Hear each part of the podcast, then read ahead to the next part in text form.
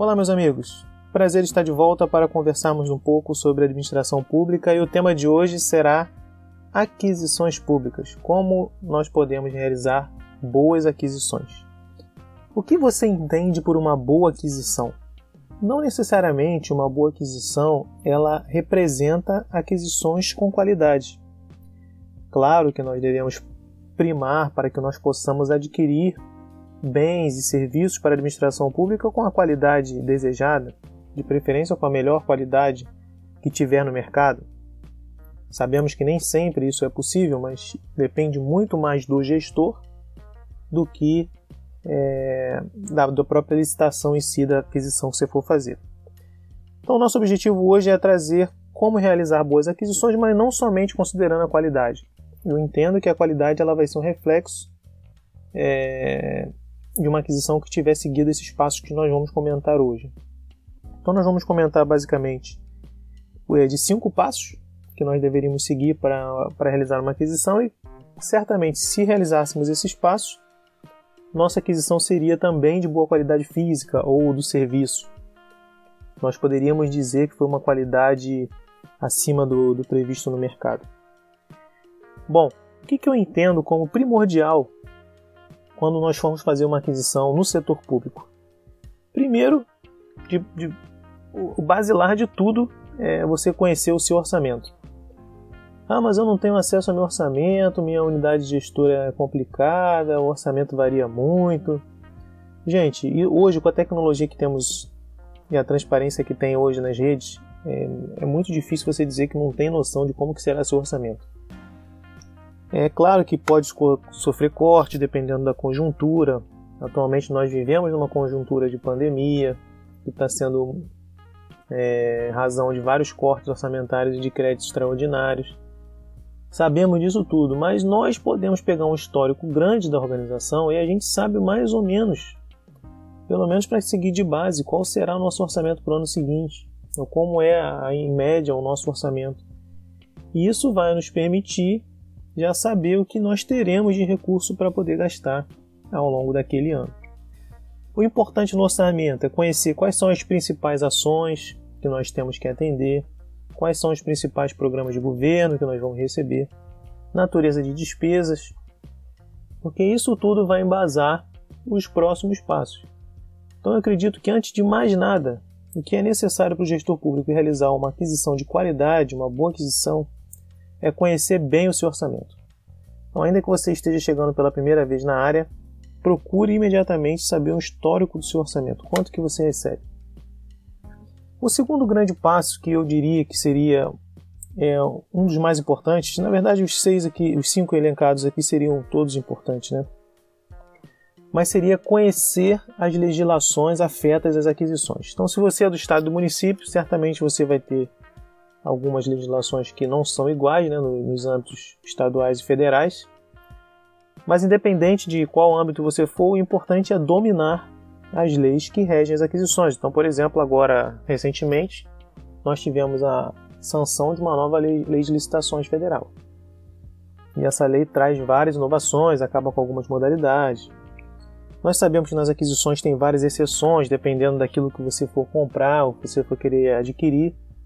Então é muito importante conhecer as legislações. Então, primeiro, conhecendo o orçamento, conhecendo a legislação, você já vai começar a poder engatinhar para realizar uma boa aquisição. Esses seriam os dois primeiros passos. O terceiro passo é tão importante quanto os outros dois já ditos anteriormente, é você se planejar. Hoje em dia é impossível você fazer uma boa aquisição sem se planejar. Importantíssimo que o gestor procure inicialmente saber se existe um planejamento estratégico do seu órgão, ou um planejamento local, uma diretriz de, de algum ministro, de algum secretário. Provavelmente existe um planejamento desse. Por exemplo, no comando da aeronáutica, onde eu trabalho, nós temos um planejamento estratégico.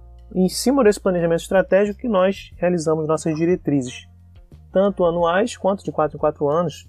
Nós temos até mais que isso para frente, mais anos para frente. Então é muito importante conhecer qual é o planejamento estratégico da sua organização. Você pode realizar também um levantamento prévio, é, um histórico né, daqueles gastos que foram feitos, Mas muito cuidado com esse histórico de gastos, né? Não é porque fulano tem comprado, sei lá, cadeado todo mês, todo ano, 100 mil de cadeado que você precisa de cadeado. Então nós sabemos que existem gestores públicos e gestores públicos, aqueles bons e aqueles ruins.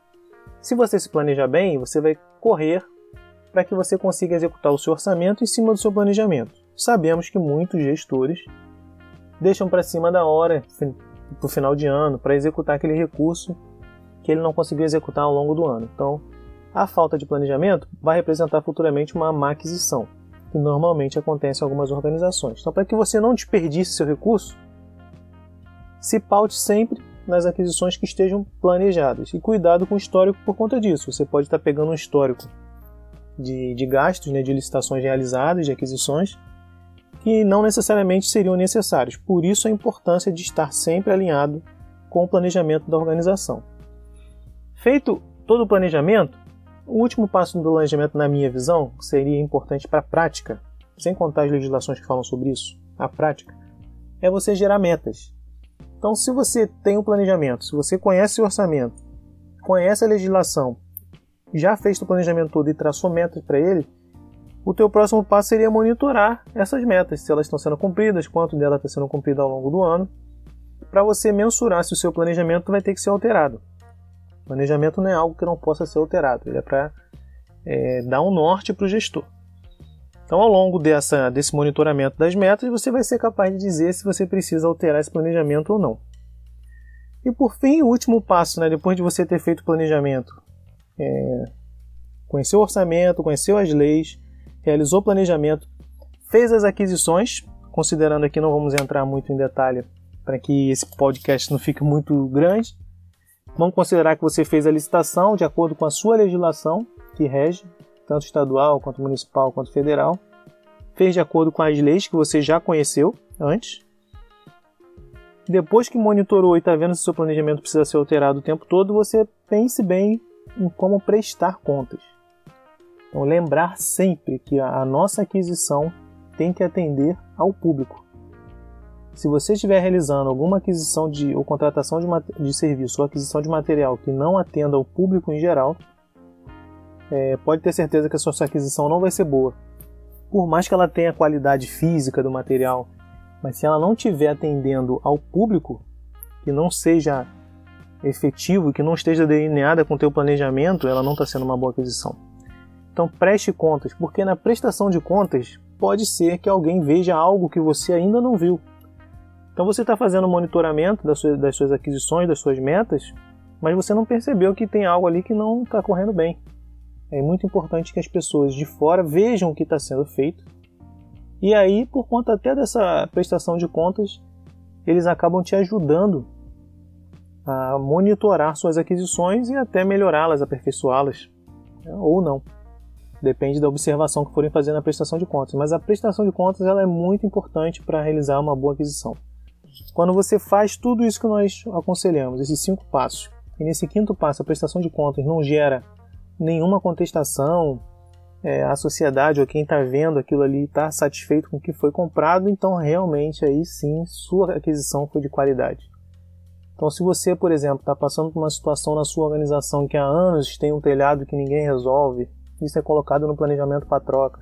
Você troca seu planejamento, faz tudo dentro do, do previsto. Quando você presta contas para todo mundo que o telhado foi trocado, certamente vai haver um grau de satisfação elevado. Então você poderia considerar que foi uma aquisição de qualidade, lógico, seguindo todos os ditames legais, né?